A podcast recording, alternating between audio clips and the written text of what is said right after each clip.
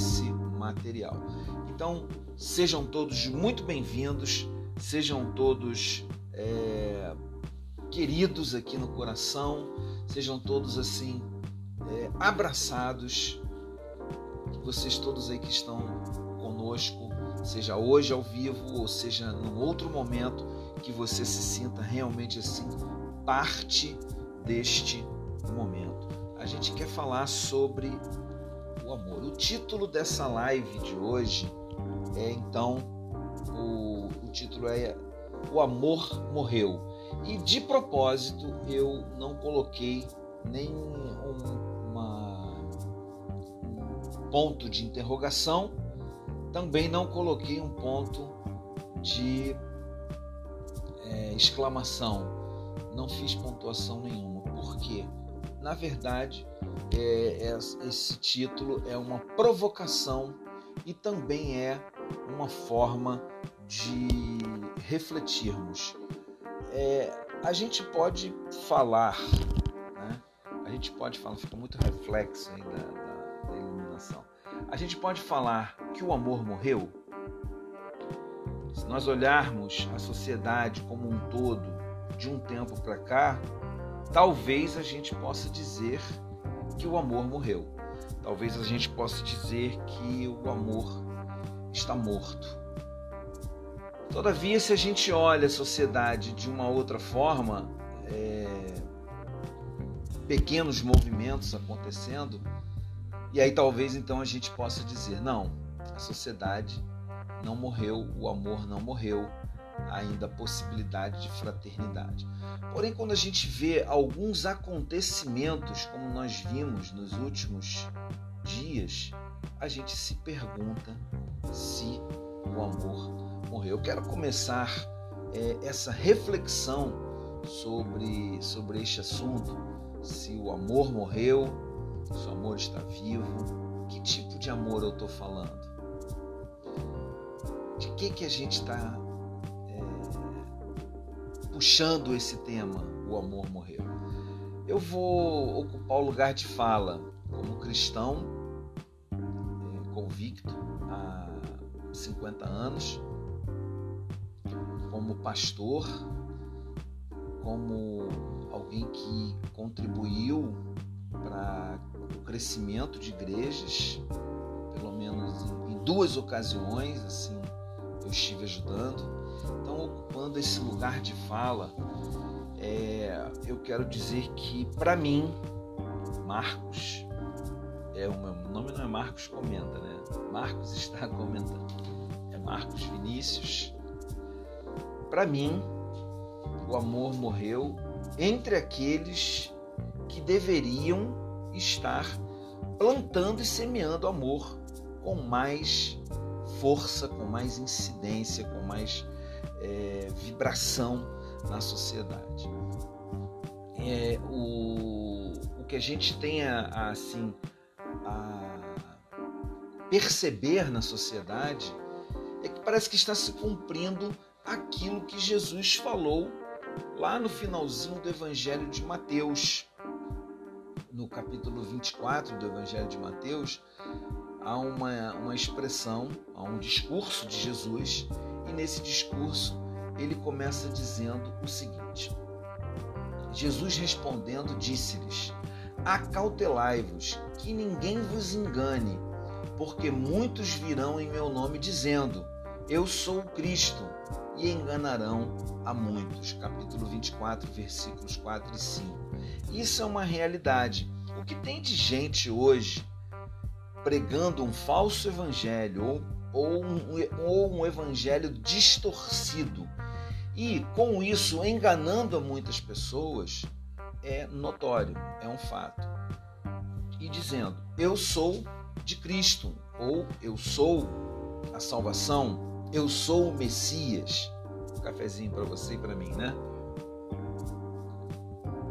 Muita gente, muitos pregadores, muitos é, que, que aparecem dizendo, como eu falei no, na outra live que eu fiz, recentemente houve uma reunião de pastores com o, o presidente da República para combinar é, essas motociatas um desses pastores que inclusive mentiu o número de pessoas que estiveram no Espírito Santo numa manifestação pró-governo, mentiu descaradamente numa proporção de 66 vezes a mentira dele.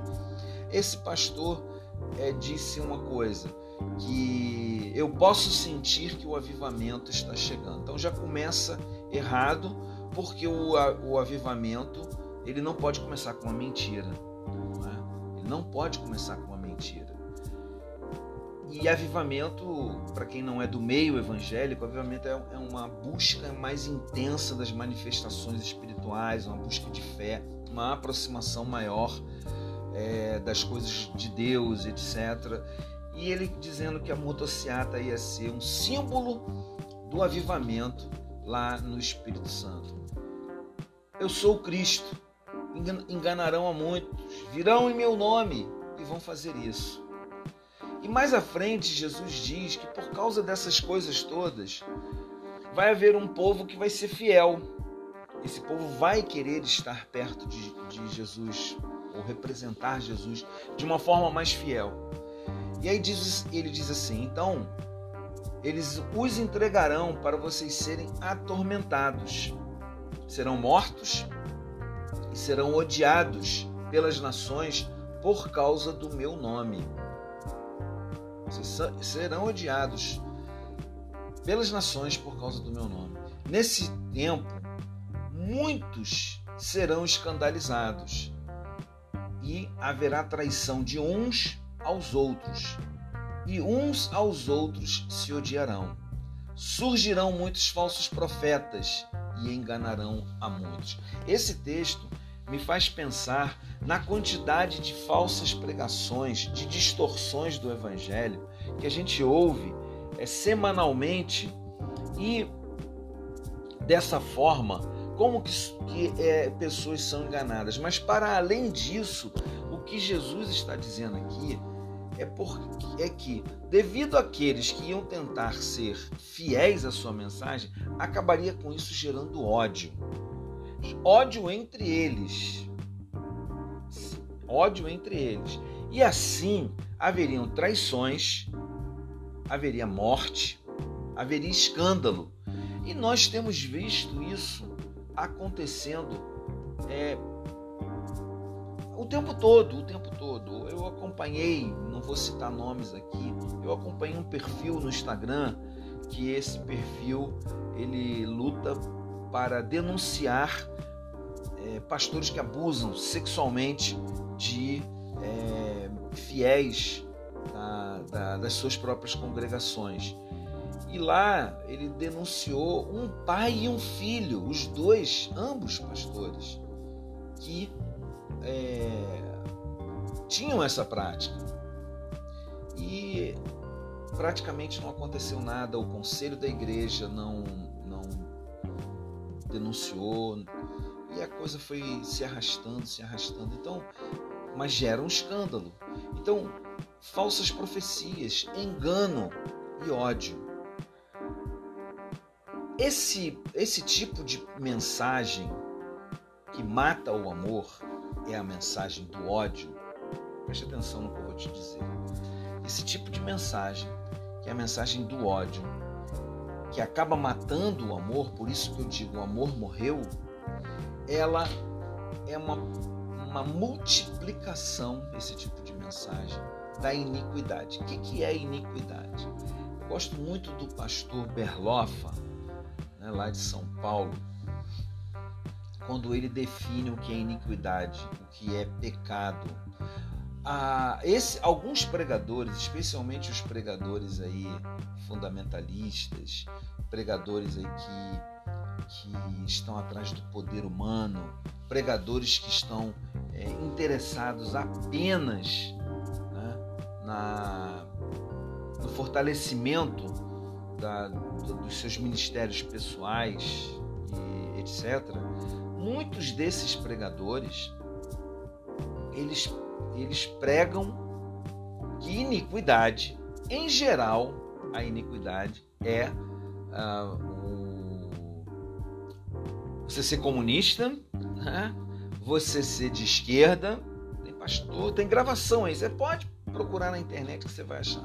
Você ser de esquerda, você ser progressista, você ser descoberto que você tem amante, é ser descoberto, não é ter a amante, é ser descoberto. E um ou outro tipo de, de iniquidade, de maldade.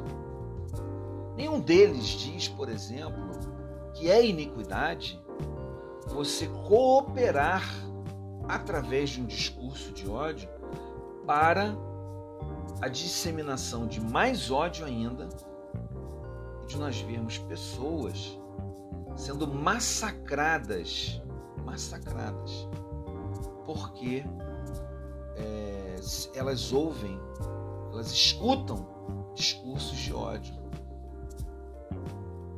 Está falhando um pouquinho, é, não sei se é a internet, mas acredito que a internet está boa, mas está falhando só um pouquinho, de vez em quando dá umas travadas. Então, muitas vezes, muitas vezes, esse discurso de ódio, ele nasce dentro de igrejas. Que é o discurso, por exemplo, da rejeição das minorias. Quando você vê um, um líder espiritual, evangélico, cristão, seja pastor, padre, reverendo, o que seja, subir num púlpito para declarar, como recentemente um pastor, é, eu até fiz um shorts, está por aí em algum lugar na minha lista de shorts por aí, atacar uma a religião alheia, como por exemplo ele foi na, na cidade de Itaboraí, num evento pago com dinheiro da prefeitura para atacar os seguidores da Umbanda que os seguidores da Umbanda promoviam bagunça espiritual e eram endemoniados. Então, essa demonização do outro é que, que homossexuais são endemoniados. Essa demonização do outro é um discurso de ódio, é um discurso que facilita o crescimento do ódio e que, de alguma forma, esse discurso promove a morte do amor. Então diz que por se multiplicar a iniquidade, e iniquidade então aqui é quando eu não consigo enxergar o outro. Quando eu não consigo ver o outro. Quando eu digo é mais um. Quando eu digo uma frase como cristão. Agora estou falando, como eu disse no início, do meu lugar de fala, como cristão. Se eu repito a frase bandido bom é bandido morto, o amor morreu o amor morreu. Eu quero ler um texto que o missionário, teólogo, é, ativista também, pastor, a quem eu admiro muito, já até falei com ele algumas vezes de fazer uma live com ele, mas a gente ainda não conseguiu marcar. O Lucas Loubach tem um perfil no Instagram muito ativo, tem um perfil no Twitter também. E o Lucas é, escreveu logo após os acontecimentos da Vila Cruzeiro dessa semana, vou falar mais um pouquinho sobre isso. Ele escreveu o seguinte: sou no seu perfil no Twitter e aí ele printou para o Instagram. Sou de um tempo que via cristãos querendo evangelizar traficantes e bandidos. Choravam e oravam com as mães pelo nascer de novo, pela nova vida em Jesus. Hoje existem cristãos que desejam apenas a morte de bandidos. Isso é um desvio da mensagem do Evangelho.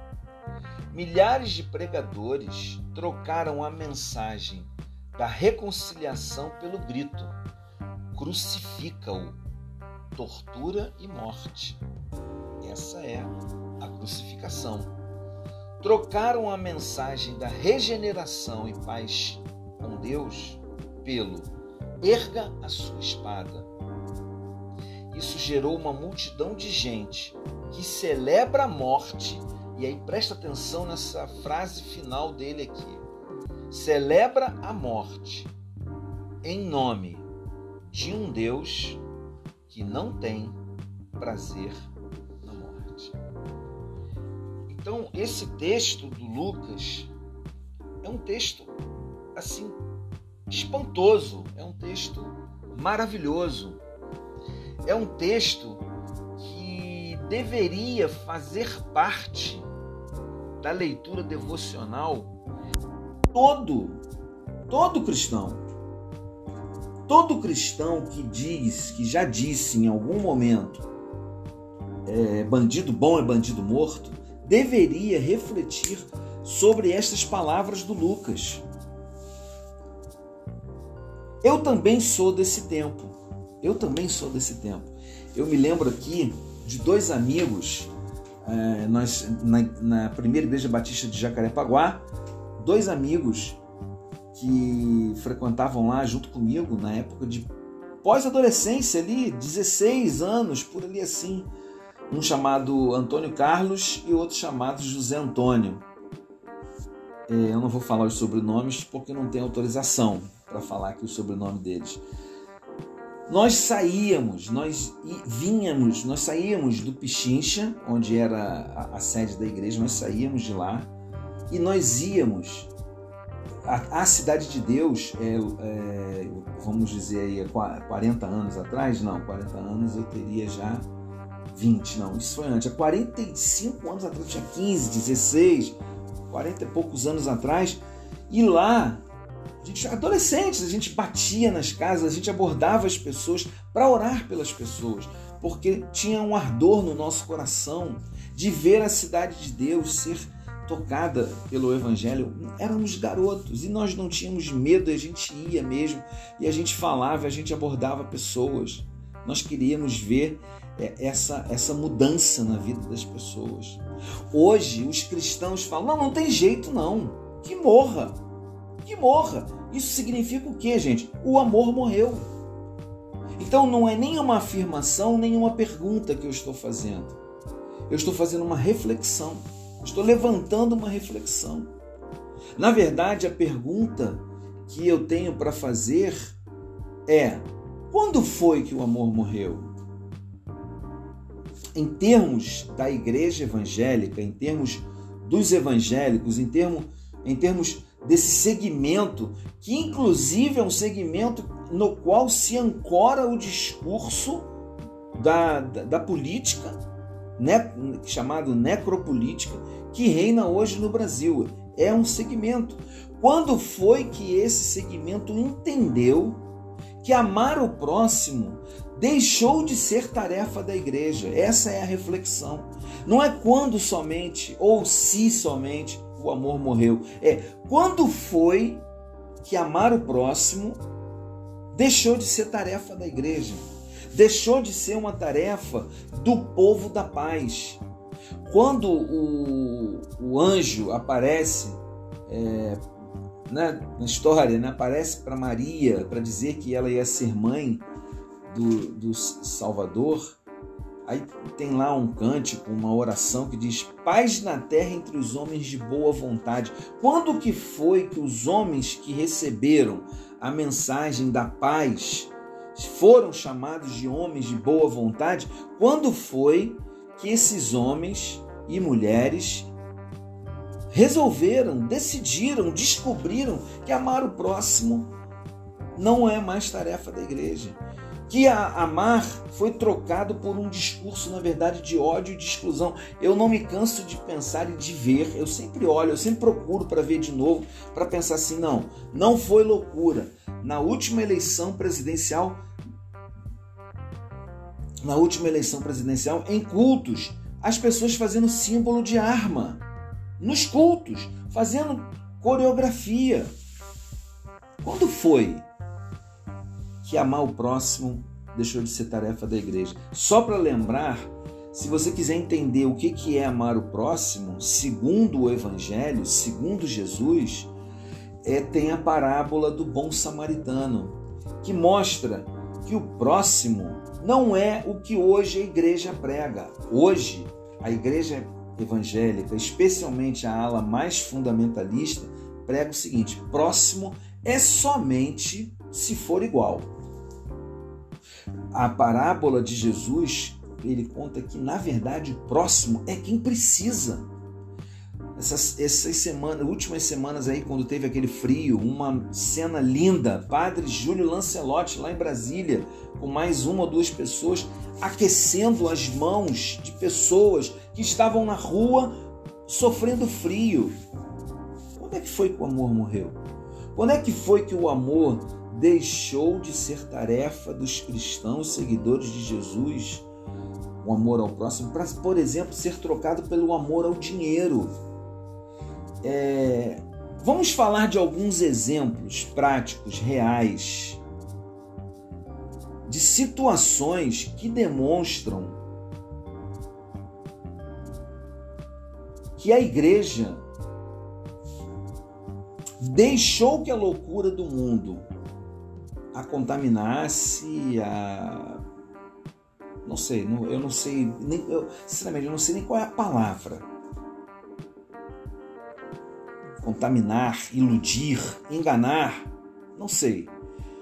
Mas eu sei que a igreja parou de ter um posicionamento crítico em relação à falta de amor. A igreja parou de ter esse ardor que está no texto do, do, do Lucas, que está na, na, experiência de tanta gente que, que ia para a rua para ver esses jovens. Eu sou do tempo de que um livro famoso que nós adolescentes líamos chamava-se é, A Cruz e o Punhal.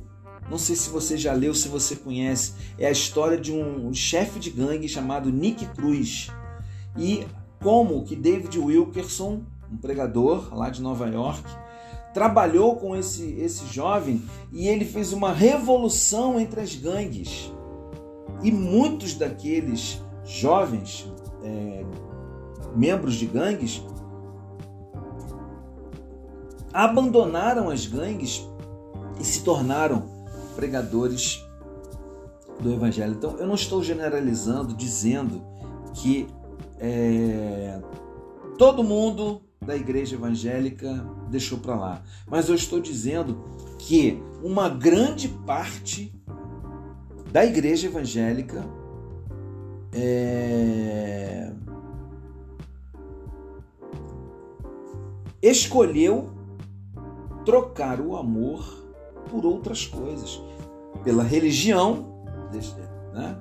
pelo espírito da religião, que é um espírito de exclusão, trocar pelo amor as coisas deste mundo, as coisas desta terra. Estava ouvindo uma palestra hoje de manhã, junto com a Adriana, uma palestra é, de psicanalistas. Adriana é, é psicanalista, então ela estava ouvindo e eu sentei para ouvir junto com ela. E esses psicanalistas que estavam falando, eles estavam falando da violência estatal, de como que a violência estatal ela interfere no espaço, né? eles chamam de território, né? no espaço coletivo das comunidades e como que isso fere as pessoas no seu, na sua saúde mental, na sua saúde emocional e o, o quanto que isso é pura e simplesmente apagado por nós. O amor morreu. O amor morreu.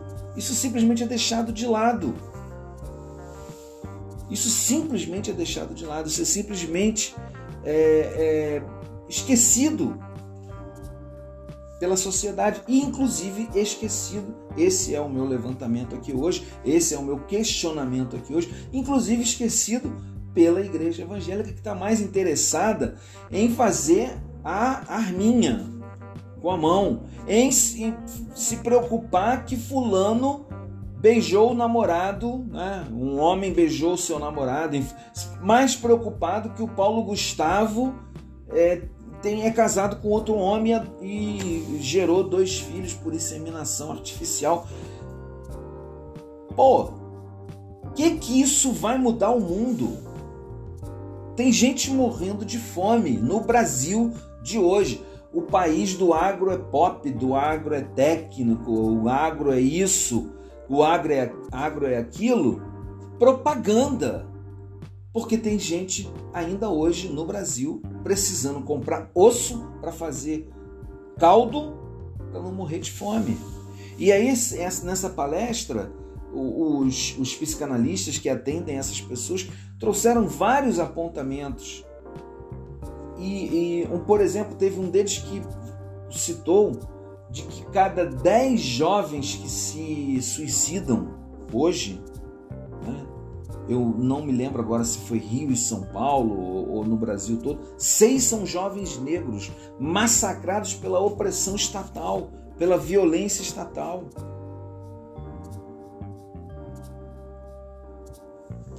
Então, o amor morreu. O amor está morrendo todo dia. E aí eles trazem nessa palestra uma coisa que até a Adriana falou para mim, Marcos, não deixa de falar é, na, na live sobre a questão de como que a visão colonialista mata e continua matou e continua matando. E eu me lembrei de um texto que, se eu não me engano, é o, foi o Ronilson Pacheco que citou esse texto, escreveu esse texto, mas tem vários, vários estudiosos, vários teólogos falando de como que a religião evangélica trazida para o Brasil é uma religião branca também. É uma religião do opressor, daquele que veio para tirar, daquele que veio para usurpar. E essa religião se instaura no Brasil, se desenvolve dentro desse espaço. Ainda bem que hoje existem alguns movimentos entre os evangélicos e também é, entre outras religiões que tentam resgatar a dignidade das comunidades é, mais vulneráveis. Tá?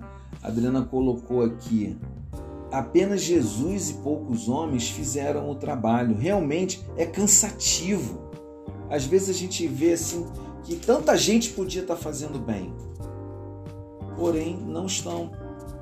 Não estão. Estão cuidando da sua vida. Então, vamos ver algum, alguns exemplos. É... Vamos ver algum. Ela também fez um questionamento aqui, olha, que tem a ver com esse assunto que eu estava falando sobre a, a, a realidade de como que o colonialismo nos oprimiu e nos oprime até hoje, interferindo inclusive no papel da religião. Qual foi a religião que se opôs fervorosamente contra a escravidão, por exemplo? Houve uma época que, por exemplo, nos Estados Unidos, os pastores é, diziam nas plataformas lá das suas igrejas, que eles chamam de púlpito, que chamam de, de altar, né? que não tem nada de altar, é só um palco, né? Só um... Mas lá na, na, nos púlpitos você pode ver isso. Quem, vários autores citam isso, mas você pode ver isso no, no Philip Jansen. O Philip Jansen, no seu livro Sou Cristão Apesar da Igreja, ele conta isso: que o pastor dele pregava várias e várias e várias vezes que os negros eram pessoas de categoria inferior. Os evangélicos americanos.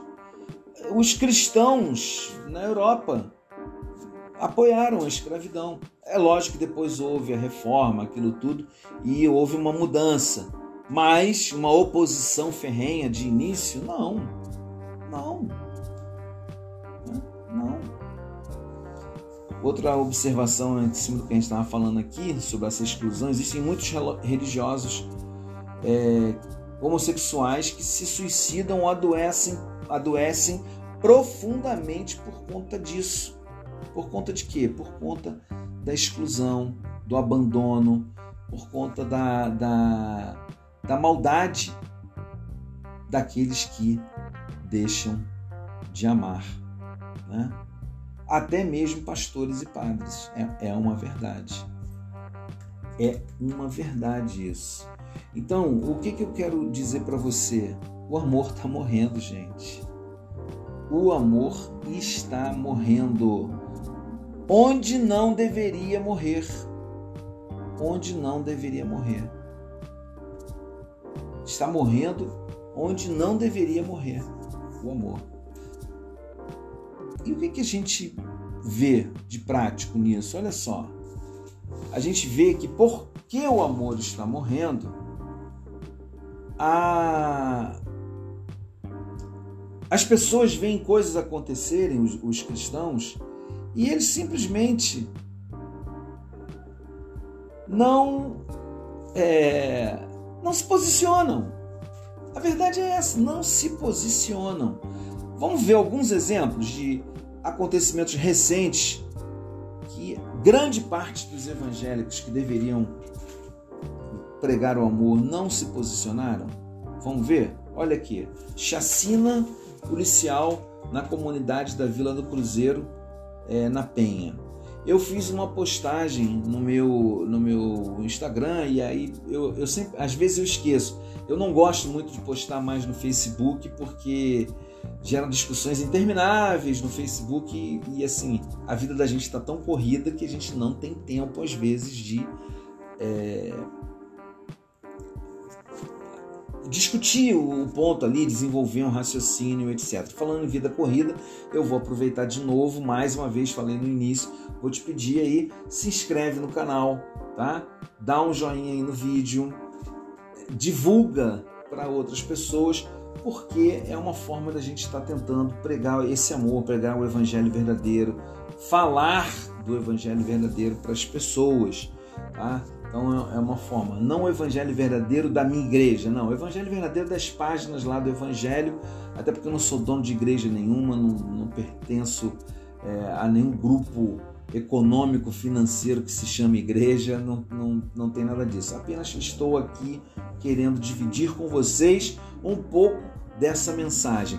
E aproveitando também para dizer que algum eu, eu senti falta de estar compartilhando isso com vocês e vou estar semanalmente fazendo uma live sobre espiritualidade, uma live sobre esses acontecimentos da vida e como que a gente deve se comportar diante disso, diante do nosso aprendizado do amor de Jesus, o amor de Deus. Então, e, e esse amor, é, essa porção de amor, essa postura de amor, que o amor é uma coisa, é uma ação, ele deve produzir em nós um comportamento crítico, um pensamento crítico. Então teve essa chacina, eu estava falando, publiquei lá no, no, no Instagram e foi para o Facebook uma pessoa cristã fez a seguinte pergunta para mim: e se nada tivesse sido feito?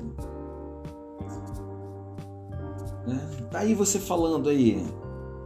E se não tivessem feito nada? E eu respondi o seguinte: mas já foi feito. Quantos de vocês que estão aí se lembram que há um ano atrás, lá no Jacarezinho, a polícia matou mais gente do que matou agora? Matou 28 pessoas. A pergunta é: melhorou o que para a cidade, para o Rio de Janeiro? Rio de Janeiro só capital. Vou falar do estado, não. Só capital. Diminuiu a violência? Diminuiu a violência no entorno do Jacarezinho?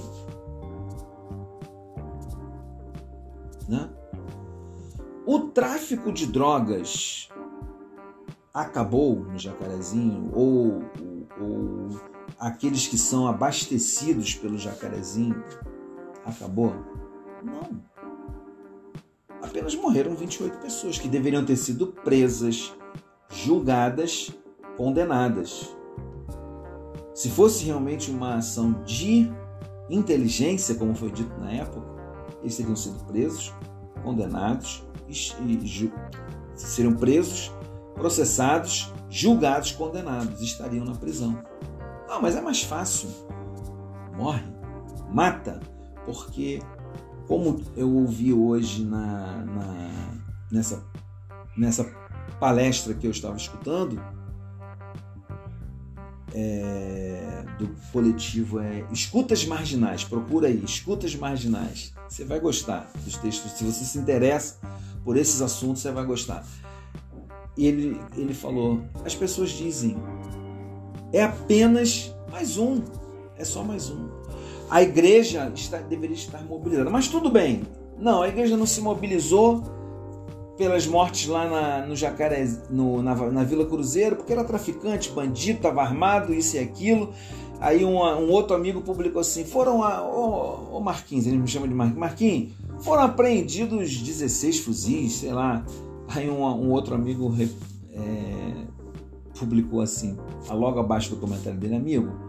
o lugar onde foi apreendido mais fuzil no Rio de Janeiro, foram apreendidos 100 de uma vez, não precisou dar um tiro.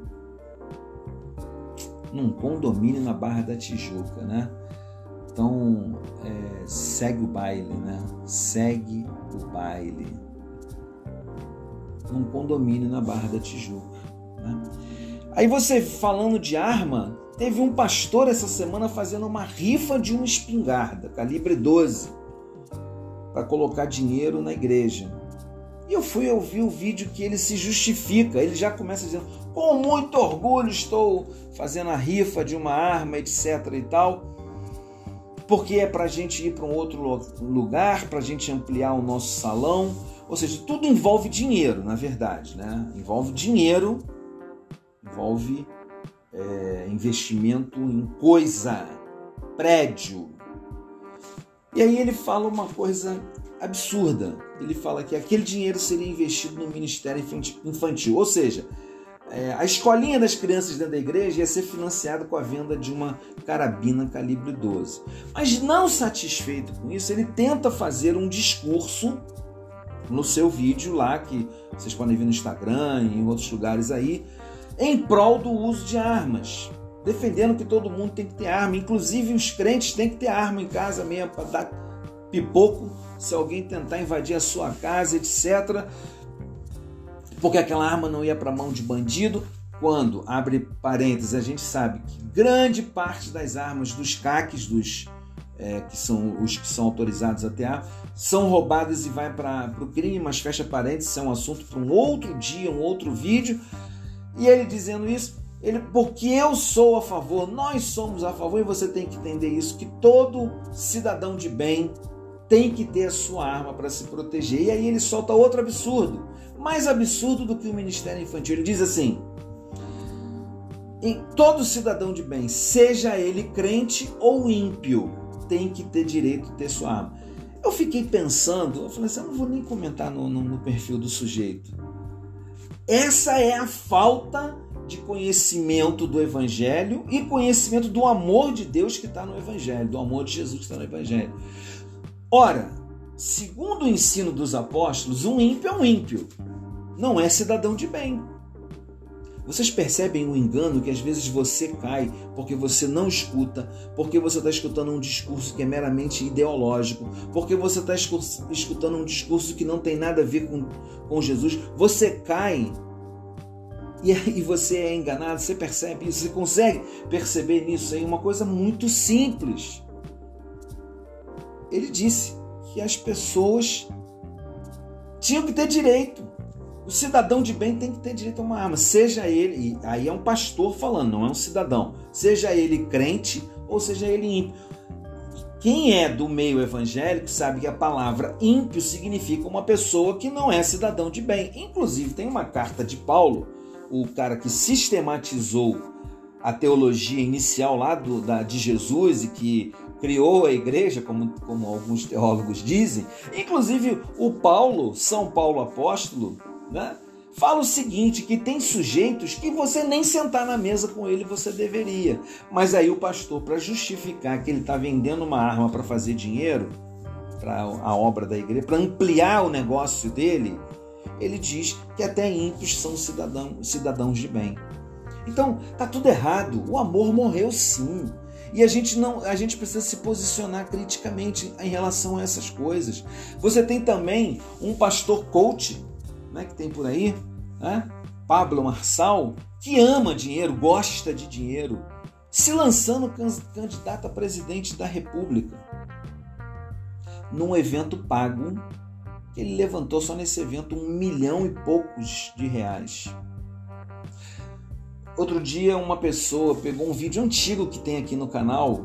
Se você quiser dar uma olhada nesse vídeo, é, que eu falo daquela fala do Malafaia, da excursão que ele faz, já há vários anos ele faz essa excursão para Dubai, terras de Israel e tal, e que ele fez um post onde ele dizia que Jesus errou, né, que Jesus é, passou por Dubai. Nos lugares onde Jesus passou, incluiu Dubai. Bom, Muita zoeira houve na época com ele, mas eu fiz um vídeo, inclusive um vídeo respondendo ao Henri Bugalho, de quem eu gosto muito, de que o erro não estava ele dizer que é, Jesus passou por Dubai. Foi um erro, foi um erro, um erro da assessoria dele, erro de quem quer que seja. O erro está em por que precisa fazer uma excursão que vai para a Terra Santa, onde teoricamente você vai para se inspirar, se espiritualizar, onde você vai para andar por onde Jesus passou e você vai lá para aprender sobre as coisas de Jesus. Por que, que você precisa ir em Dubai, o maior templo de consumo, o maior templo de mamon no mundo? É, é mais mamon do que Nova York, do que Tóquio. Por que precisa? E, é, e aí, se você quer saber por que, que precisa, assiste esse vídeo, vou deixar em algum lugar por aí. É só você procurar. É Malafaia Dubai é resposta ao Henry Bugalho. Você vai achar esse vídeo e você vai entender por que, que ele precisa incluir Dubai nessa excursão. As pessoas não conseguem ter é, senso crítico. As pessoas não conseguem entender o senso crítico. Não conseguem. Não conseguem. As pessoas não conseguem. Porque o amor morreu. É mais fácil você amar o dinheiro. É mais fácil você amar a construção de um templo. É mais fácil você é, concordar que é mais um aquilo, aquele sujeito ali que morra. Não estou nem aí. E aí, para coroar a, essa semana, nós tivemos a morte violenta do Genivaldo de Jesus, perpetrada por policiais rodoviários federais que transformaram a mala do carro policial, a viatura policial, eles transformaram a viatura numa câmara de gás. De onde que eles tiraram essa ideia? Tem um vídeo que está circulando na internet que mostra um caminhão no tempo do nazismo, onde são colocadas mulheres e adolescentes nuas. Aquele caminhão é fechado e se coloca então um tubo saindo do escapamento do caminhão e amarrado num, num, num buraco, jogando gás e aquele caminhão sai andando pela estrada pelas, para as pessoas é, morrerem. Né? para aquelas pessoas. De onde que nasceu essa ideia desses policiais? Inspiração no mal. Um policial federal dando aula num curso, num, num curso que inclusive é famoso por ter professores que falam muitas barbaridades. Ele ensina como jogar o gás lacrimogêneo dentro da mala do, do, da viatura e torturar a pessoa. E faz isso rindo, também está na internet. E aí, onde que está a igreja para se levantar e dizer não? Nós estamos falando de vidas, nós estamos falando de pessoas. O Genivaldo de Jesus, de Jesus, Genivaldo de Jesus. Caramba, ele foi parado por aqueles policiais porque ele estava sem capacete, gente. Eu tenho estado assim muito mexido com algumas coisas.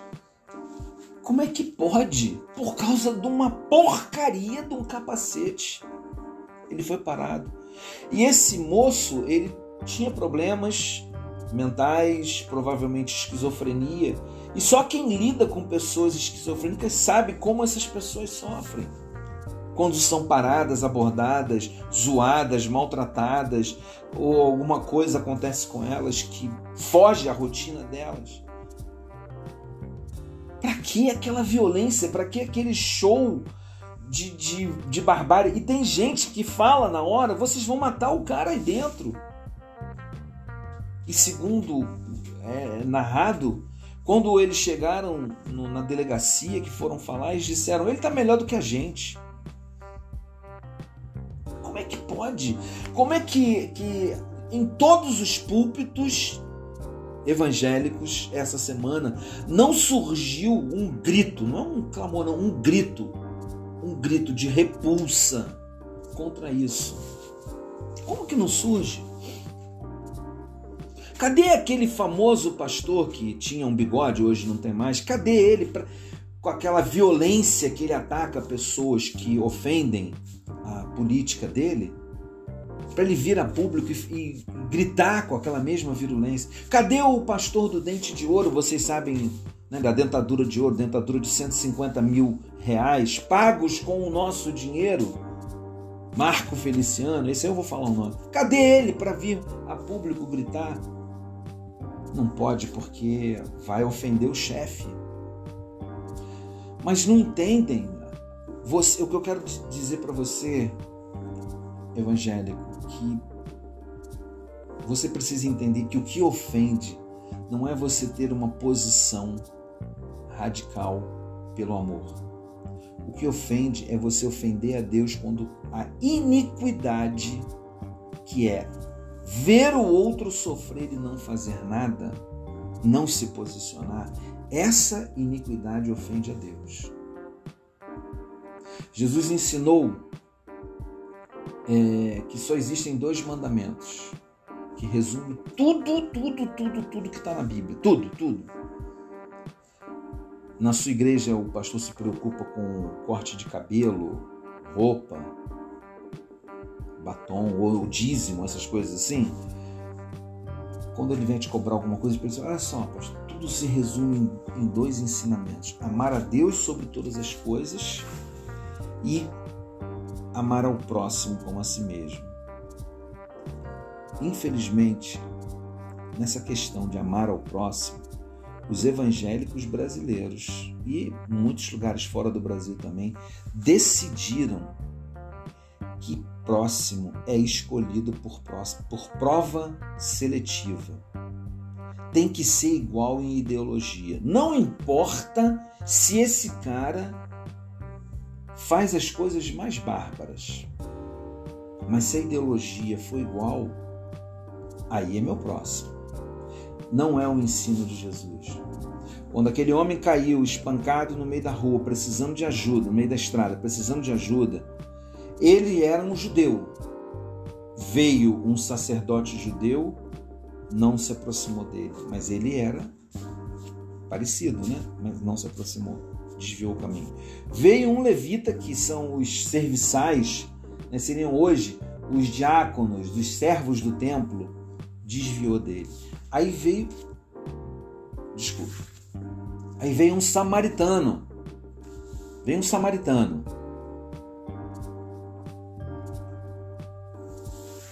Samaritano era inimigo de judeu e foi ele que socorreu. Ele não era igual em nada aquele homem. Eles não tinham a menor semelhança.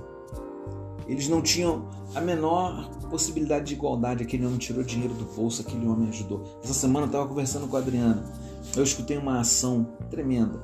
Jovens é, trans, meninos, é, rapazes e é, moças trans, pobres, sem condições de fazer a inscrição do Enem, é, uma ação coletiva e anônima de pessoas pagou a inscrição desses jovens para o Enem. Cara, isso é ser o próximo. Isso é amor. Não vem para mim dizer que amor é ir para uma igreja, levantar a mão e ficar chorando. Não, não é. Já descobri há muitos anos que isso não tem nada a ver com amor. Amor é isso aí. Amor seria ver toda a igreja evangélica brasileira essa semana levantar um, um grito de repulsa ao que esses policiais rodoviários é, da Polícia Rodoviária Federal fizeram. E a Polícia Rodoviária Federal, como instituição, ainda demorou para agir e disse que ah, nós vamos abrir uma investigação para averiguar isso é escárnio com a sociedade. Mas uma sociedade em que o amor morreu se acostuma com esse escárnio. Se acostuma com isso. Só existem dois mandamentos: amar a Deus e amar ao próximo. E a gente ama o próximo como a gente ama a si mesmo. A gente ama o próximo como a gente. O, o rabino Hillel falou essa mesma frase de uma outra forma. Ele disse assim: faça aos outros aquilo que você gostaria de fazer a você mesmo.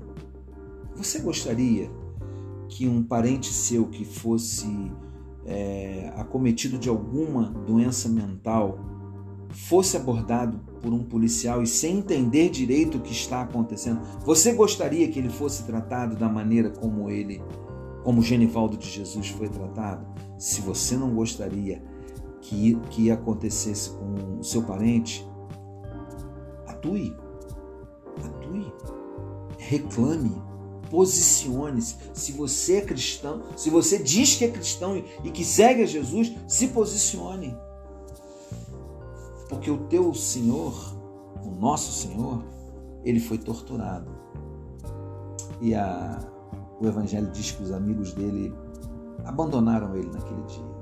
Fugiram, deixaram, deixaram ele sozinho lá no lugar da tortura. Depois eles se arrependeram, né? Então, se você não gostaria, se você não gostaria que um sobrinho, um, um filho, né? um enteado, um amiguinho dos seus filhos fosse morto pela polícia, não importa o que ele estava fazendo, não fosse morto pela, pela polícia, se posicione. Se posicione. Se você é membro de uma igreja e você fica incomodado com determinadas situações, como por exemplo um pastor fazer uma rifa de uma espingarda, justificar batendo no peito que tinha muito orgulho do que estava fazendo, se posicione, fale para ele. Pergunte para ele se ele precisa mesmo fazer isso. Você pode se posicionar, por exemplo, ó, tá aqui passando aqui, olha, campanha dos cobertores. Eu estou apoiando é, duas igrejas, a igreja da garagem e a igreja relevante da Baixada, que fazem um trabalho forte de amparo a famílias e, e pessoas em vulnerabilidade e a gente vai para o inverno aí, está se preparando para comprar cobertores. Então, ame, ame, ame, ame de verdade, faça, faça a sua parte. É, eu estava falando sobre o vídeo, né, de Silas Malafaia e, e lá o negócio do Dubai, uma pessoa da igreja dele veio veio me abordar lá. O vídeo já tem bastante tempo que está aí no canal. E veio me abordar e dizer que eu estava criticando o Malafaia porque eu era recalcado porque eu nunca fui a Dubai. É o tipo de argumento, e é uma pessoa membro da igreja.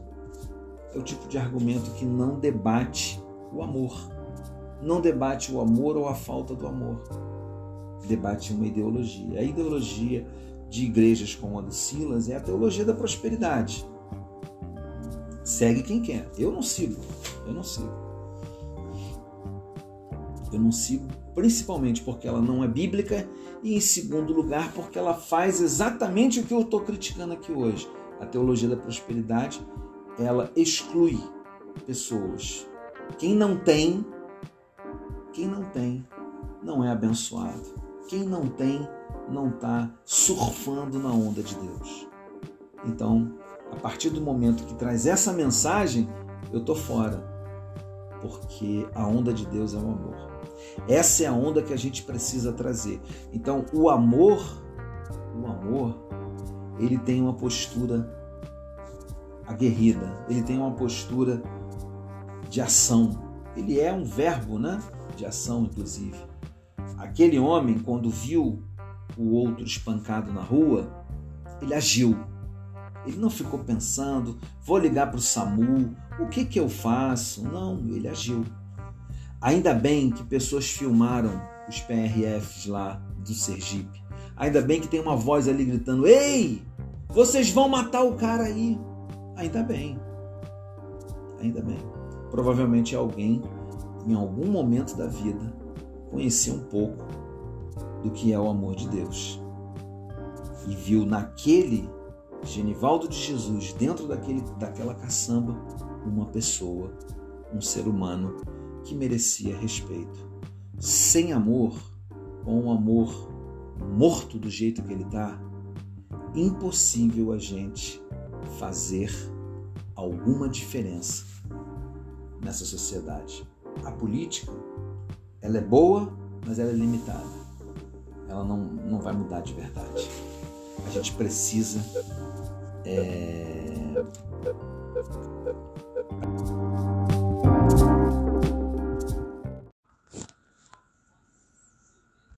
Quero aproveitar e dizer para você também que nós temos um podcast que eu nem sabia, não estava alimentando esse podcast, mas o podcast tem tido acessos lá no, na plataforma Anchor e também no Spotify. Então é o nosso podcast Espiritualidade sem Amarras, tá?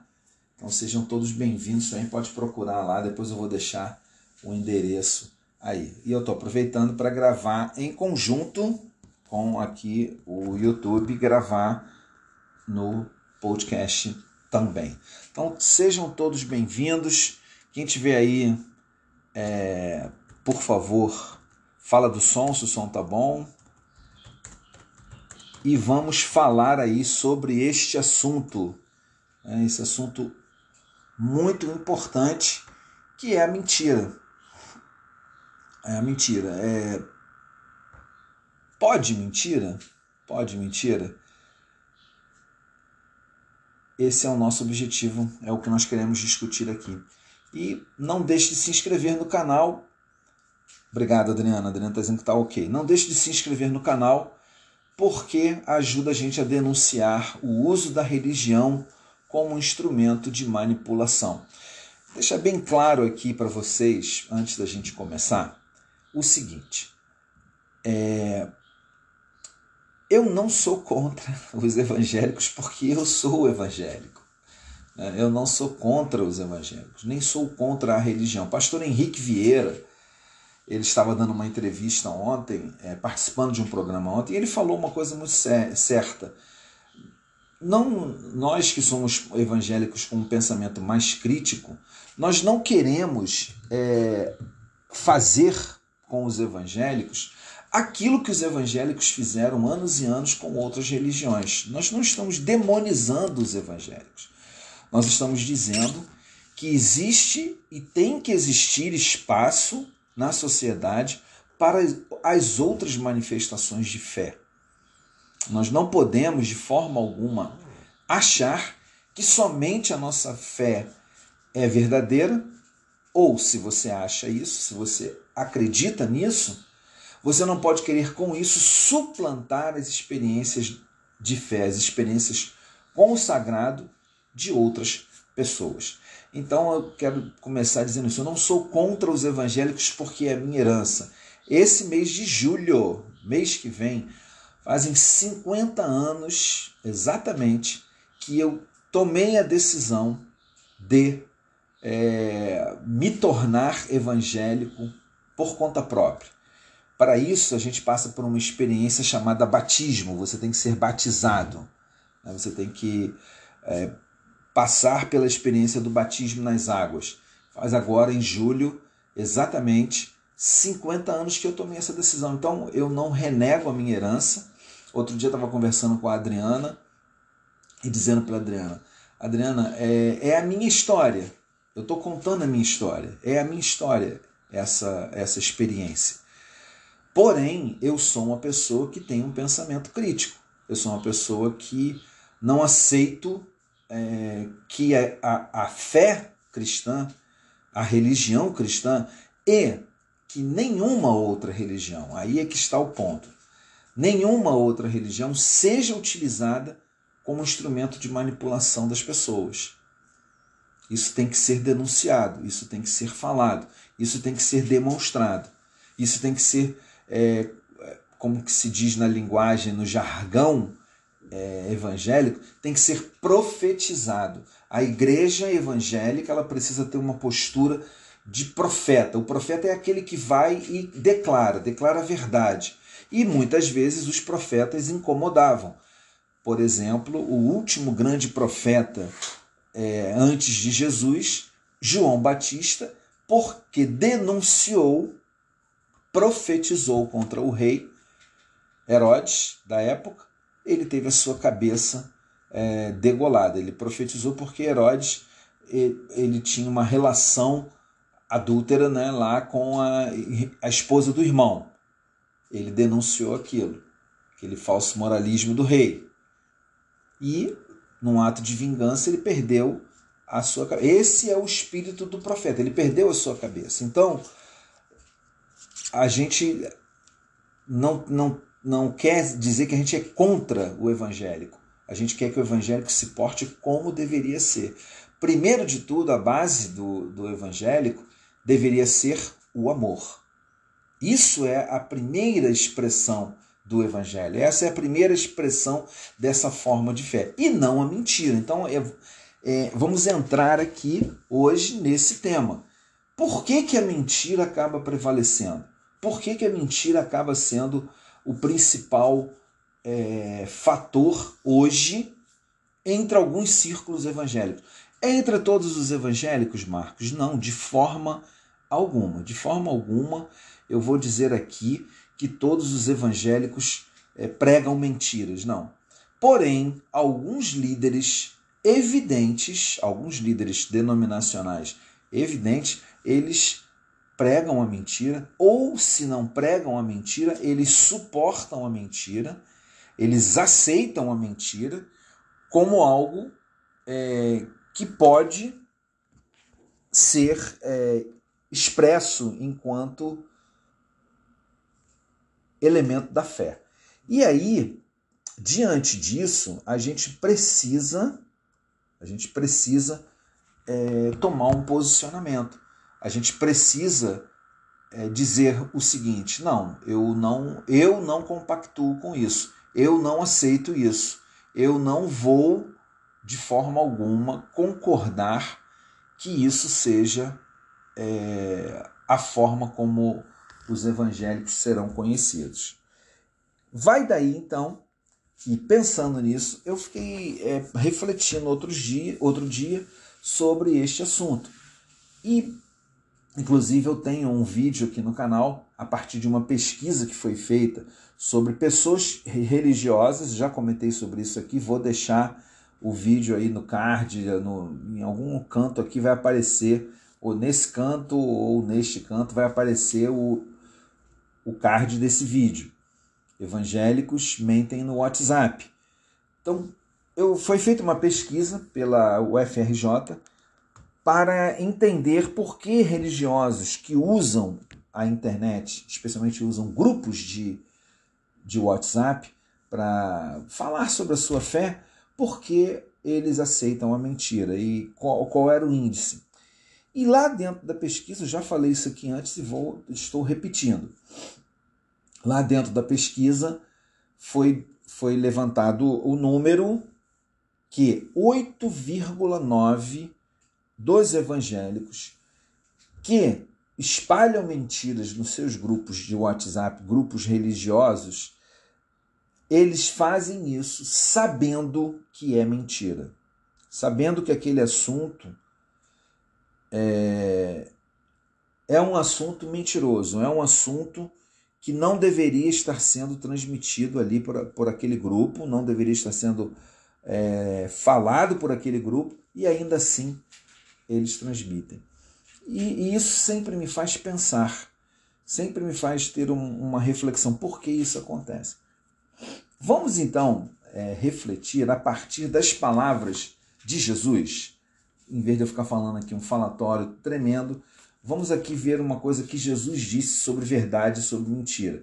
Está no Evangelho de João, capítulo 8, a partir do versículo.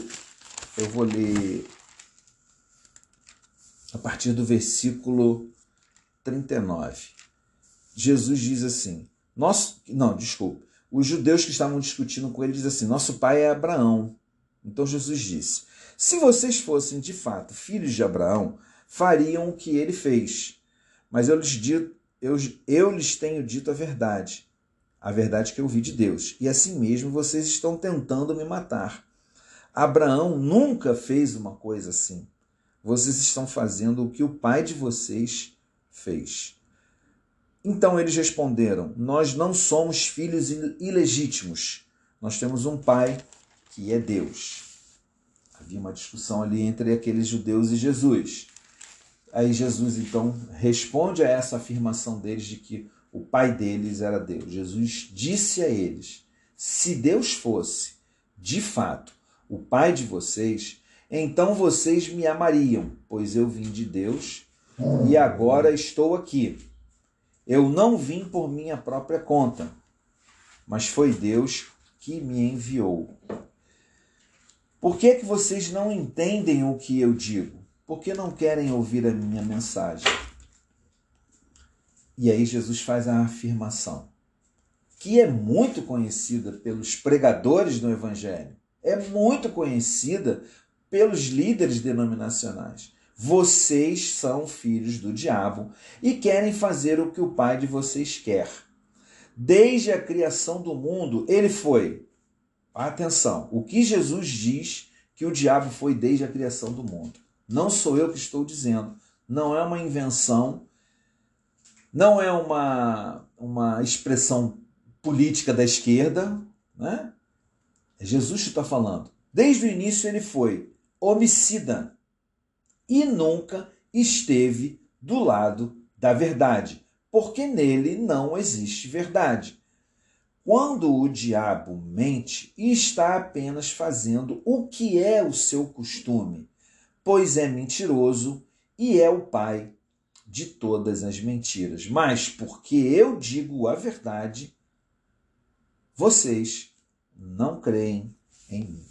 Isso aqui está no Evangelho de João, capítulo 8, a partir lá do verso 31. É, o diálogo todo está a partir do verso 31. Eu peguei um, um pedaço. Jesus está discutindo sobre verdade e mentira. E aí, ele faz uma afirmação muito forte, muito contundente, de que o diabo, desde o início, é homicida, homicida e mentiroso. Como é possível, como é possível então que um, um evangélico, que um, uma pessoa que usa a mensagem de Jesus para criar um grupo de seguidores, para dizer que tem uma igreja ao seu lado, para dizer que é líder ou pastor ou, ou qualquer coisa relacionada à igreja, como pode essa pessoa, aí é, essa é a pergunta para a gente refletir, seguir mentiras e seguir aqueles que são é, praticantes do homicídio? Como é que é que isso é possível? Está dando muito reflexo aí na, na, na lente. Eu ia tentar gravar para o lado do sol, mas hoje não tem sol, né? Como que pode isso? Qual, qual, qual é a explicação para essa é, variação tão grande entre o que está escrito aqui no Evangelho, isso aqui é o Evangelho de João, é o discípulo do amor, e aquilo que é prática. Então vamos a algumas, algumas práticas de mentiras, gospel, vamos a algumas práticas de distorções que levam, no final de tudo, o evangélico a acreditar em homicidas mentirosos. Vamos a algumas práticas. Eu tirei isso do ideário, tá? Evangélico. Eu estou nesse meio há 50 anos, são coisas que eu conheço. Essa semana mesmo estava conversando com um pastor sobre é, algumas dessas mentiras que são pregadas aqui, dizendo para ele: eu não, não tenho como é, entender por que, que isso é aceitável. Então, olha só. A primeira, uma grande mentira, e que nós que somos um pouco mais críticos de determinadas coisas e nos posicionamos contra. A primeira mentira é uma mentira muito pregada pela teologia da prosperidade, pelo neopentecostalismo. Essa mentira diz o seguinte: inclusive existem denominações neopentecostais que são construídas em cima dessa mentira, que é a mentira de que você você, eu, todos nós podemos fazer o que nós quisermos porque nós somos filhos de Deus. Nós podemos fazer qualquer coisa. nós podemos alcançar qualquer coisa, nós podemos fazer o que nós pretendemos. Inclusive, algumas denominações dizem até que nós podemos dar palavras de ordem a Deus, que Deus vai fazer aquilo que a gente quer. É, é um, uma, uma construção, um pensamento baseado nesse, nessa, nesse fato de que, já que eu sou filho do único Deus verdadeiro, daquele que manda em tudo, manda na parada toda, então eu posso fazer qualquer coisa. Eu posso, eu posso fazer qualquer coisa. Eu posso é, distratar, eu posso é, mandar, eu posso manipular até se for o caso, porque eu sou filho de Deus, então tá perdoado.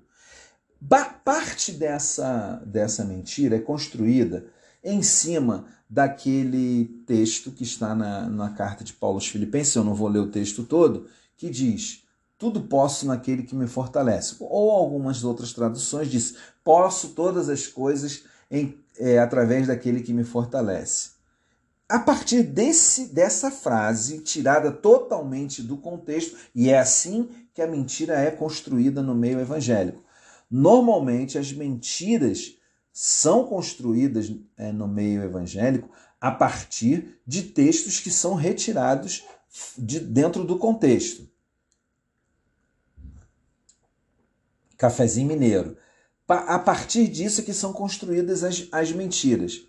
E é a partir desse, desse contexto, que retira esse texto, né, tudo posso através daquele que me fortalece, passa a dizer tudo posso. Então, se eu quero ter, vou, dar um exemplo aqui clássico que eu já vi no meio neopentecostal, porque eu estive no meio neopentecostal por 15 anos mais ou menos.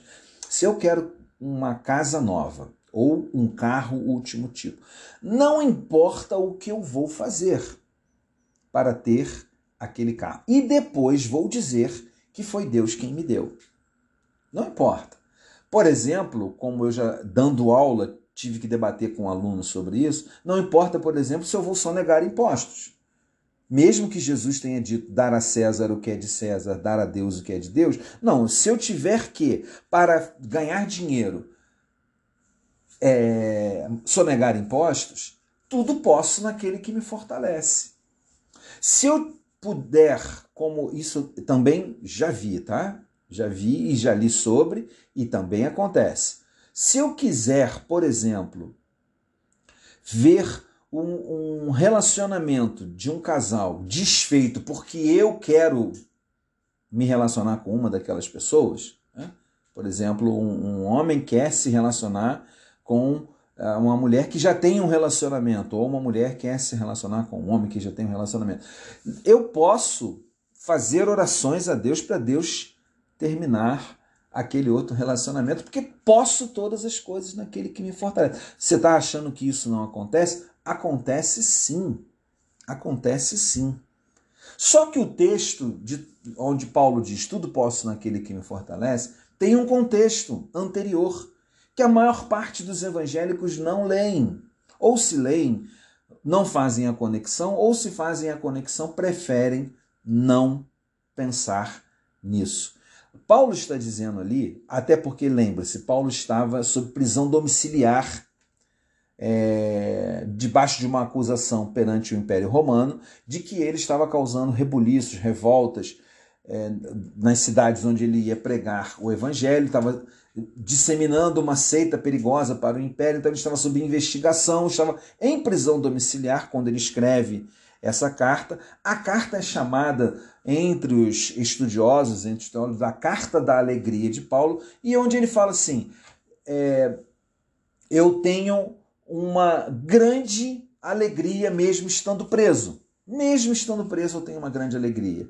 Porque eu aprendi a ter comida e a não ter comida, a ter recursos ou não ter recursos, a ter moradia ou não ter moradia, a ter isso ou não ter isso, aquilo, etc, etc. Ele vai fazendo uma lista de coisas e aí ele disse assim: eu posso suportar qualquer coisa, eu posso passar por qualquer coisa, porque é Cristo quem me fortalece, é Jesus quem me fortalece. Ele não estava dizendo que ele podia mudar a realidade à sua volta. A mentira que é contada a partir desse texto nos círculos evangélicos, muitas vezes, é eu posso mudar a realidade à minha volta porque eu sou filho desse Deus que pode todas as coisas e me diz que eu também posso todas as coisas.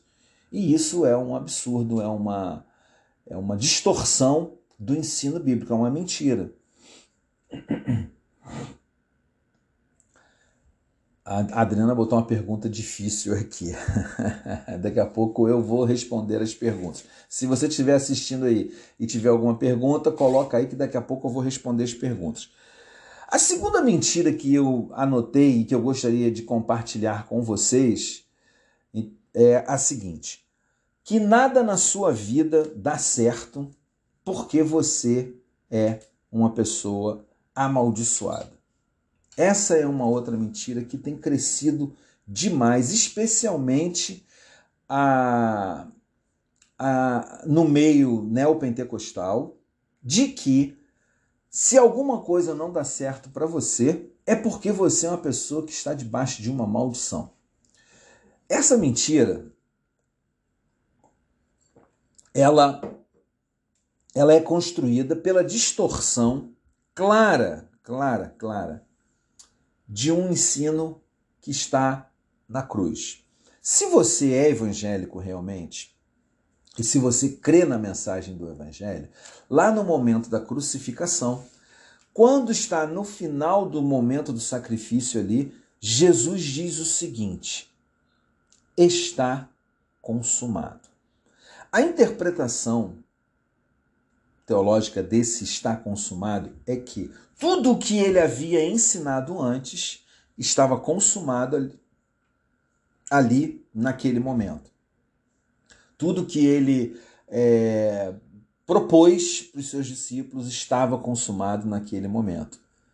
Então, uma das coisas que Paulo lá na frente vai ensinar é que na, no sacrifício de Jesus, Jesus foi e retirou o poder da maldição da lei sobre a, a nossa vida. O que, que significa isso? A lei, a lei mosaica, né, ela dizia o seguinte: que se você. É, esqueci de deixar a bateria ligada e quando a gente está gravando, assim, está transmitindo, a bateria vai embora rapidinho, começou a falhar aqui. O apóstolo Paulo, então, ensinando lá aos Gálatas, ele diz o seguinte: que se você quer viver sobre a lei, sobre o instituto da lei, você está sujeito às regras da lei mosaica. E na lei mosaica, se você pisasse na bola em um quesito da lei, significava que você pisou na bola sobre todos os quesitos da lei. Então, vou, vou, vou repetir. Você errou em um mandamento da lei de Moisés. E lembre-se que tem os 10 mandamentos e mais 613 é, ensinamentos com peso de lei. Você pisou na bola em um, significava que você tinha pisado na bola em todos. E aí vinha o castigo, a maldição. Então vinha, vinha é, é, esse peso sobre você. Quando Jesus diz está consumado, Paulo está dizendo que ele rasgou o escrito da lei que havia contra nós. Ele cancelou as maldições. E aí você vive em círculos evangélicos que dizem para você o tempo todo que você as coisas não dão certo para você porque você está debaixo de uma maldição. E aí inventaram a tal da quebra de maldição hereditária. E eu já participei de, de igreja onde a quebra de maldição hereditária nunca acaba, especialmente para o ouvinte. O, o pregador, ele não, ele não está debaixo de maldição. É uma coisa muito paradoxal isso. Porém, o povo, o povo está debaixo de maldição o tempo todo. E porque ele está debaixo de maldição o tempo todo, ele tem que participar de inúmeras e intermináveis sessões de quebra de maldição que nunca tem fim. Isso é uma distorção. Jesus disse: está consumado. Eu publiquei no meu Instagram é, esses dias um, um versículo do apóstolo Paulo também, que está lá em Efésios, onde Paulo diz o seguinte: que ele nos escolheu antes da fundação do mundo para sermos apresentados a ele santos e sem culpa alguma. Então, antes de qualquer coisa, antes de. E aqui eu não vou discutir é, predestinação, predestinação absolutista, não. Quando você se encontra com Deus, é para você ser apresentado a Ele através do ensino de Jesus, através da obra de Jesus, através do Evangelho, como alguém sem culpa, como alguém sem, sem nenhum tipo de condenação. Você não tem que fazer sessões extras, você não tem que fazer é, limpeza extra, você não tem que fazer nada extra para você estar diante é, de Deus. Você é inculpável, você não tem culpa. Não tem culpa. Você não tem culpa nenhuma a apresentar, a, a, a sanar. O escrito de dívida que havia contra você foi rasgado. Nenhuma acusação há sobre, contra os filhos de Deus. São tantas as expressões. Então, por que, que essa mentira prevalece? E aí, eu vou te dizer por quê. Essa forma de tratar, por exemplo, a psicanálise fala sobre isso, a psicologia, que às vezes a gente repete erros estruturais da nossa família. Isso acontece. Tá aí a Adriana que poderia falar, uh, talvez eu a convide, quem sabe, né? O que, que vocês acham, hein? De convidar a Adriana para fazer uma live comigo para falar sobre é, erros familiares, repetições, estruturas familiares que se repetem. Ok, mas isso está no campo da subjetividade lá da psique da gente. Isso não é uma, uma sentença espiritual, não é uma sentença de Deus sobre a sua vida.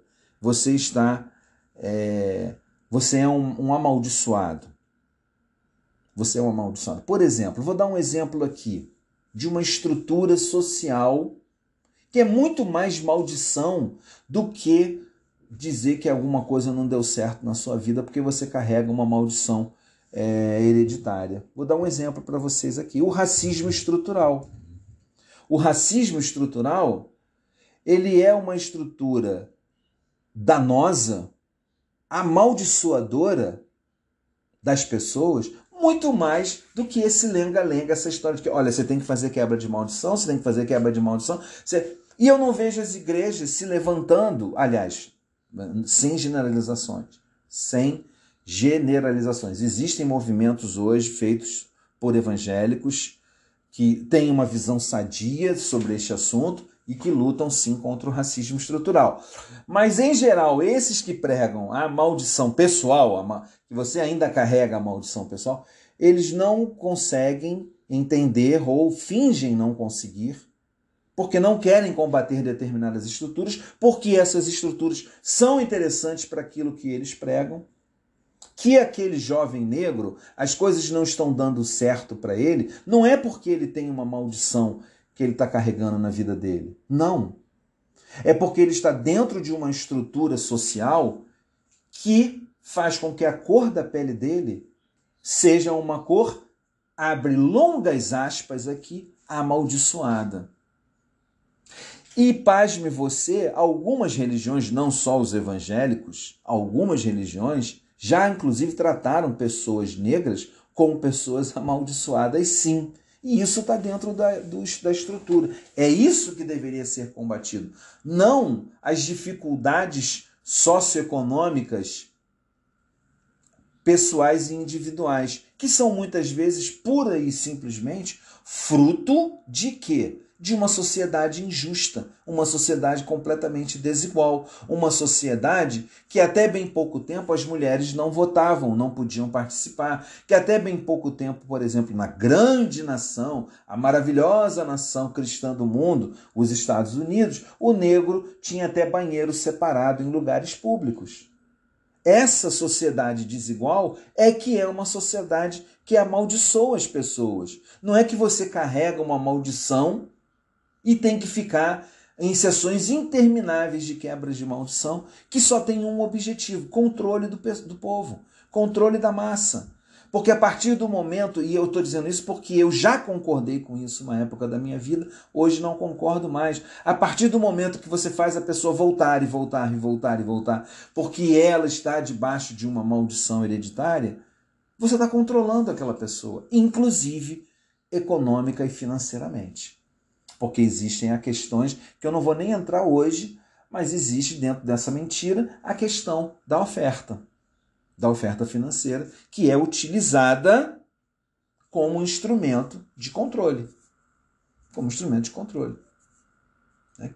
Inclusive como instrumento de transferência de renda. Vocês se lembram, talvez, de um vídeo que passou aí no TikTok, passou no, no Instagram de muita gente, de um pastor que dizia Dinheiro venha, dinheiro venha. E as pessoas tinham que ir lá na frente onde ele estava e colocar dinheiro nos bolsos do paletó dele.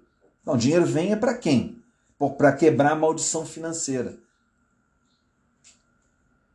Dinheiro venha para quem? Dinheiro venha para ele, não para as outras pessoas. Então, há uma, uma, uma manipulação nesse ensino que renega o ensino que Jesus colocou na cruz, que é tudo está consumado. Por último, nessas mentiras do mundo gospel, né, que parece que pode, parece que é aceito, não sei por que é aceito. É, eu tenho dois temas aqui, mas eu vou, vou abreviar para a live não ficar muito longa. É, eu vou deixar o tema do dinheiro, como eu falei, para uma, ou, uma outra live é um, um outro tema que, que diz o seguinte: quando nós apresentamos esse terceiro assunto, né, um terceiro assunto, quando nós apresentamos uma fraqueza, né, não estou falando de fraqueza de caráter, não, tá, gente? Uma fraqueza. Você, por exemplo, apresenta uma doença, aparece uma doença em você né? aparece uma doença em você. Ou você perde o seu emprego. Aquele emprego que você estava lá há 5, 6 anos no mesmo emprego e você perde o emprego. Ou você passa por um divórcio. Alguma fraqueza. A mentira contada nessas horas, dentro do mundo gospel, dentro do mundo evangélico, é que você é que é fraco, por isso que você está passando por aquilo. Não é que você é uma pessoa e por isso está passando por aquilo. Não sei se vocês estão me entendendo, não sei se você está se você está conseguindo entender o que eu quero dizer. A pessoa ela é tratada como a fraqueza dela. Vou dar um exemplo do mundo do empreendedorismo que ajuda a gente a clarear a ideia. No mundo do empreendedorismo, alguns bons líderes dizem o seguinte: é, o fracasso não é uma marca ou não é uma pessoa. O fracasso é um evento, é um acontecimento. Ele acontece, você passa por aquilo, você dá a volta por cima, você segue em frente, você é um empreendedor, você vai embora. Você segue. Então, no mundo da religião, no mundo da fé, há pessoas que com intenções nem sempre espirituais ou espiritualizadas, dizem o seguinte: olha, você é um fraco porque você está passando por isso. Você não tem força espiritual nenhuma. Você não tem fé. Você perdeu o seu emprego porque você não tem fé. O seu divórcio acabou, ah, o seu casamento acabou em divórcio porque você não tem fé. Em geral, o que eu percebi ao longo desses 50 anos que eu estou é, no meio evangélico é que essa mentira, essa, essa mentira é contada por dois motivos. Primeiro, para esconder as próprias fraquezas. Primeiro, eu acuso o outro para esconder as minhas próprias fraquezas, esconder os meus próprios fracassos. Segundo, para negar a dor da existência. Há uma dificuldade muito grande em alguns setores evangélicos, especialmente os setores mais envolvidos com a teologia da prosperidade, envolvidos com, com essa, essa pregação ufanista, essa pregação do tudo pode, que foi o primeiro ponto que eu abordei aqui na live. Então há uma, uma há um, um objetivo aí que é negar a dor da existência. Não, não, não existe dor na existência. Não existe. Viver é fácil, basta ter fé.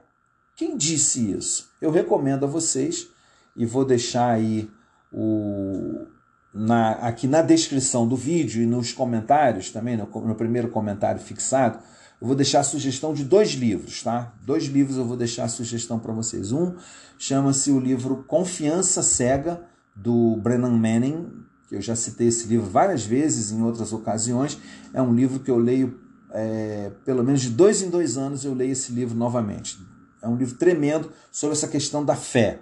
Inclusive, eu vou, é, estou me preparando para dar um, um, uma mega aula aqui no, no YouTube sobre este tema: fé em momentos de adversidade, fé em momentos de crise grande, de crise é, baseado nesse livro. Então, eu vou deixar aqui a, o link para você conhecer esse livro. E o outro, e o outro livro que eu vou sugerir para você é, chama-se O Lugar Mais Seguro da Terra. Esse, esse livro é um livro do Larry Crabb, que ele fala sobre como a igreja deveria ser o lugar onde as pessoas deveriam se sentir seguras. Mas a pessoa vai para a igreja passando por uma dor da sua existência muito grande e ao invés de acolhimento, muitas vezes o que ela recebe é julgamento. Você é um fraco, você não tem fé e é por isso que você está passando por, por esse, esse acontecimento. Existe um lado positivo nisso? Pode existir, dependendo da forma como aquilo é abordado. Se for abordar a fé da pessoa com o sentido de acolher o momento da existência pelo qual ela está passando, onde a fé dela fica fragilizada, e daí eu dizer para ela: Olha, eu vou ajudar você a caminhar mais um pouco. Lembra que Jesus ensinou? Se alguém demandar caminhar com você um, uma jornada, caminha com ele duas. Caminha com ele duas. Então, se for nesse sentido, então apontar que a pessoa está vacilando na fé, é aí seria positivo. Agora, culpar a pessoa pela sua dor da existência, por aquilo que ela está passando, simplesmente por culpar, é uma mentira do meio gospel. E é uma mentira que tem que ser denunciada, sim. Nós existimos para transformar o evangelho num lugar de acolhimento, não um lugar de acusação não um lugar de exclusão, não um lugar onde a pessoa é apedrejada. Lembra da história da mulher que foi flagrada em, em adultério? Trouxeram aquela mulher para que a lei de Moisés se cumprisse diante de Jesus. Ela tem que ser apedrejada, ela é uma adúltera. Ok. Jesus nem discutiu com eles a letra da lei. Realmente. Então, quem não tiver pecado, ou seja, aquele que não precisa ser apedrejado, seja o primeiro a, apedrejar essa mulher. E a gente sabe que lá o relato diz que foi todo mundo embora, do menor ao maior, ao mais velho. Então, dois motivos essa, essa terceira mentira gospel é contada. Primeiro motivo, esconder as próprias fraquezas. É muito, é muito normal. Eu já vi isso acontecer demais, demais, demais a ponto de eu ficar cansado só de lembrar as vezes que eu já vi isso acontecer. A pessoa, para ocultar as fraquezas dela, ela aponta a fraqueza do outro. E a, o segundo motivo é porque os evangélicos têm uma dificuldade, muitas vezes, muito grande de entender que a existência não é só espírito. Nós não somos espíritos vagando por aqui, nós sofremos, nós ficamos doentes, nós ficamos tristes, nós podemos passar por depressão, nós podemos passar por crises de ansiedade, de sentir medo, etc, etc, etc. O que a gente precisa muitas vezes é de alguém que a partir da espiritualidade nos acolha e diga: não, não vou deixar você desistir, vou ficar com você. E eu aprendi, junto ao, aos ensinos do Larry Crabb, que existem dores que elas não vão passar nunca. A gente vai carregar aquela dor por muito tempo. O que a gente precisa apenas é de apoio, é de amor, é de aceitação. Então, só para a gente relembrar, as três mentiras do mundo gospel, do mundo da, do, dos evangélicos, que não deveriam existir. Primeira, você pode fazer qualquer coisa porque você é um filho de Deus. Você pode atropelar qualquer situação, você pode passar por cima de qualquer situação, você pode fazer o que você pode dar até ordem em Deus e dizer: é, Eu mando, eu determino e Deus vai te obedecer, porque está escrito: tudo posso naquele que me fortalece. Mentira, leia o texto todo, você vai descobrir que Paulo está falando de outra coisa. Ele está falando que ele pode passar por qualquer tipo de situação, porque através da fé em Cristo Jesus, em Deus e no Evangelho, ele pode enfrentar desafios. Segunda mentira é que você tem problemas porque você é um amaldiçoado, a sua família carrega maldições hereditárias e você tem que quebrar essa maldição participando de sessões intermináveis de quebra de maldições hereditárias. Uma outra grande mentira e grande bobagem: Jesus destruiu todas as maldições, porque ele venceu a pior delas, que é a morte. Né? É, isso pensando aqui na, na linguagem toda da, da construção da teologia cristã, a partir da tradição lá do judaísmo, é, a morte seria o pior dos castigos e ele venceu a morte, ele voltou. Então, não existe isso. E a terceira é, mentira é negar a fraqueza, negar a, a dor. A palavra melhor seria negar a dor, porque é, você não pode sentir dor, você não pode, você não tem o direito de sentir dor, porque você é um filho de Deus. E se você sente dor e sofre com a sua dor, você é um fraco. Eu te digo, você é um fraco. Não, você não é um fraco, você é uma pessoa. E uma pessoa sente dor, uma pessoa sente é, dificuldades, uma pessoa passa por dificuldades e ela enfrenta essas dificuldades de uma forma é, que seja possível. Dentro do ambiente do evangelho, ela deveria passar por dificuldades sendo acolhida. É isso aí, gente. Vamos aqui à pergunta que a Adriana fez, que eu estou tentando pensar até agora como respondê-la. Eu tenho uma questão. Por que a grande maioria dos evangélicos institui na sua crença o poder da única verdade com relação às palavras de Jesus, colocando as demais religiões como uma leitura falsa das palavras de Jesus? Caramba! Né? E aí ela complementa dizendo: e até mesmo algumas crenças como manifestações relacionadas ao diabo sendo que nem todas as crenças religiosas sequer creem na existência do diabo. Isso é uma verdade. Né? O diabo é, é, o pai da mentira, né? como eu falei aqui no início. E se eu pudesse começar a responder, isso dá uma live, tá, Adriana? Eu vou fazer um, um, um, estudo mais aprofundado. Mas se eu pudesse responder, eu responderia com algumas palavras que eu ouvi do Ariovaldo Ramos, nessa sexta-feira agora, dando uma entrevista na Globo News, quando ele fala, quando o Conte, né, que é o entrevistador, pergunta a ele por que a fé cristã cresce tanto no, no Brasil? Por que, que os evangélicos crescem tanto? E aí o, o, o Ariovaldo Ramos, que é um, um pastor é, excepcional, de, de cunho progressista, que acreditam que deve haver um, um Estado laico, etc, etc. E o Ariovaldo responde o seguinte: porque os evangélicos se tornaram muito efetivos na questão da pregação missionária, ou seja, na pregação é, da mensagem do Evangelho e na captação de novos seguidores para, para a sua religião. Isso posto, é, essa ala dos evangélicos que se colocam como únicos donos da verdade, ou seja, a única interpretação deles, eles precisaram em algum momento para que esse esse essa efetividade da pregação, né, vamos dizer assim, se tornasse é, cada vez mais forte, eles precisaram então demonizar outras falas religiosas, outras crenças, outras formas de se relacionar com o sagrado.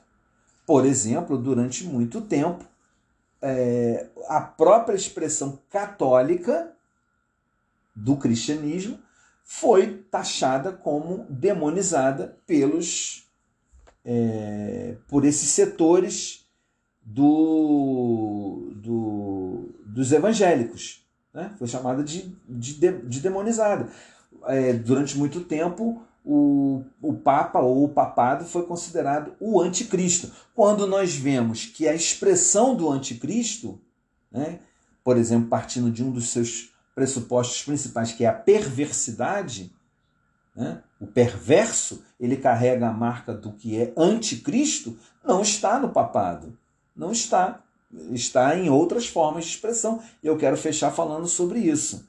Então, tentando dar uma resposta rápida, mas não tão abrangente, essa única verdade sendo os evangélicos é foi essa necessidade da expansão da pregação.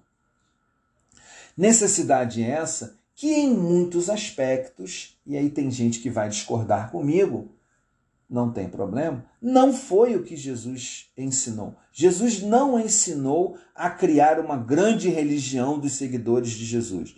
Jesus simplesmente disse: vão por todo mundo, preguem às pessoas as palavras que eu ensinei. Vamos relembrar aqui quais foram as duas principais palavras que Jesus ensinou? Ame a Deus sobre todas as coisas e faça ao teu próximo aquilo que você gostaria que, que fizessem a você. Jesus não ensinou outra coisa. Um pouquinho de água aqui, gente. Jesus não ensinou outra coisa. Jesus não disse façam templos, construam, construam templos, façam denominações, etc, etc. Não, Jesus não falou isso. Então, colocar as demais expressões de fé como leituras falsas da espiritualidade, do contato com Deus, faz parte desse ideário de que eu preciso expandir a minha fé. E aí caberia uma outra live para a gente discutir é, por que determinados segmentos querem expandir a todo custo a sua influência. E aí eu termino então essa live, que o tema é Mentira Gospel pode? Pode mesmo? Nós tivemos um exemplo essa semana, nas palavras do presidente da República, ditas num púlpito de uma igreja lá em Orlando, nos Estados Unidos, a Igreja Batista da Lagoinha. Lá nesse púlpito, ele defendendo algumas pautas que não estão no Evangelho e nem muito menos estão na, na no Antigo Testamento, por exemplo, a pauta da o direito inalienável de ter arma. Defendendo essas pautas, Jair Bolsonaro diz o seguinte no púlpito da igreja, lá na plataforma da igreja: Nós podemos até viver sem oxigênio, mas sem liberdade nunca. E ele é aplaudido pela plateia da igreja. O que eu quero trazer com esse exemplo? Vocês percebem como a mentira no meio evangélico ela vai sendo contada de uma tal forma, a partir inclusive disso que a Adriana colocou aqui, com a diminuição da capacidade de ter verdade em alguma outra forma de fé, ela é contada de uma tal forma essa mentira, suplantando, massacrando as outras expressões de fé, que diante de um absurdo desse, porque ninguém pode viver sem oxigênio. as pessoas naquela igreja aplaudem e gritam e se exaltam. Então veja aí o poder da mentira. Veja aí como que a mentira ela vai crescendo e vai se transformando em verdade. Como que não existe um critério de aferição com aquilo que realmente Jesus ensinou, que é o que a gente está tentando fazer aqui, nessas lives que eu vou fazer toda semana, é pegar aquilo que Jesus é, ensinou e comparar com aquilo que as pessoas estão dizendo, que foi o que a Adriana trouxe aqui. Jesus não ficava demonizando as outras é, expressões de fé. Jesus não ficava dizendo que fulano estava é, cheio do diabo. Pelo contrário, quando ele chegou e encontrou um cara cheio de demônios num, num cemitério, num determinado lugar, Jesus abraçou aquele homem.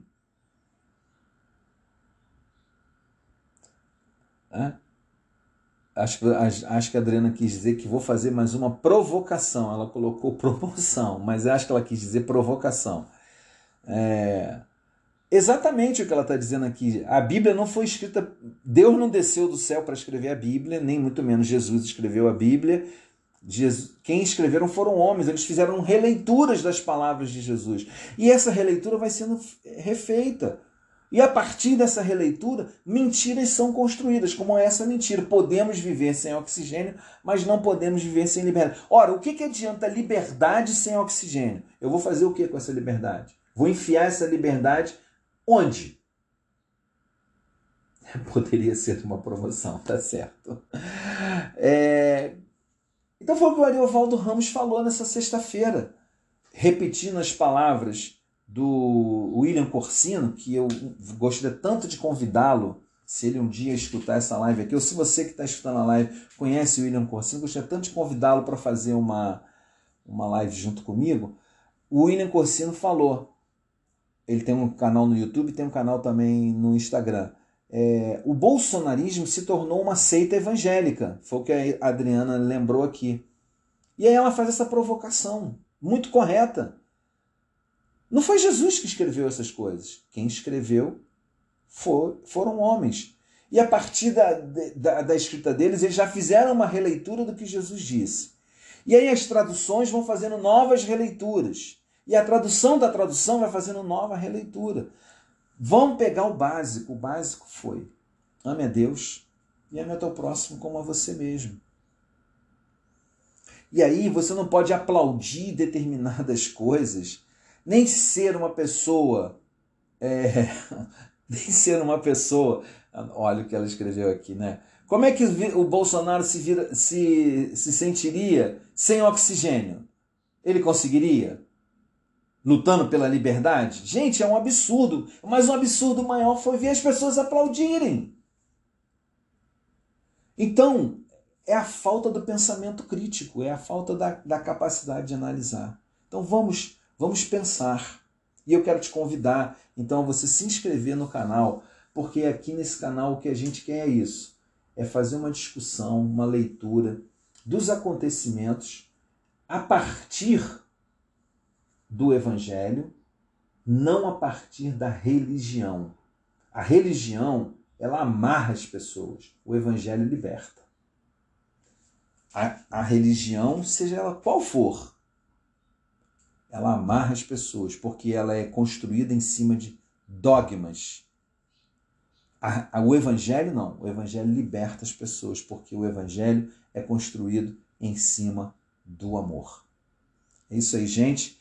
Inscreva-se no canal.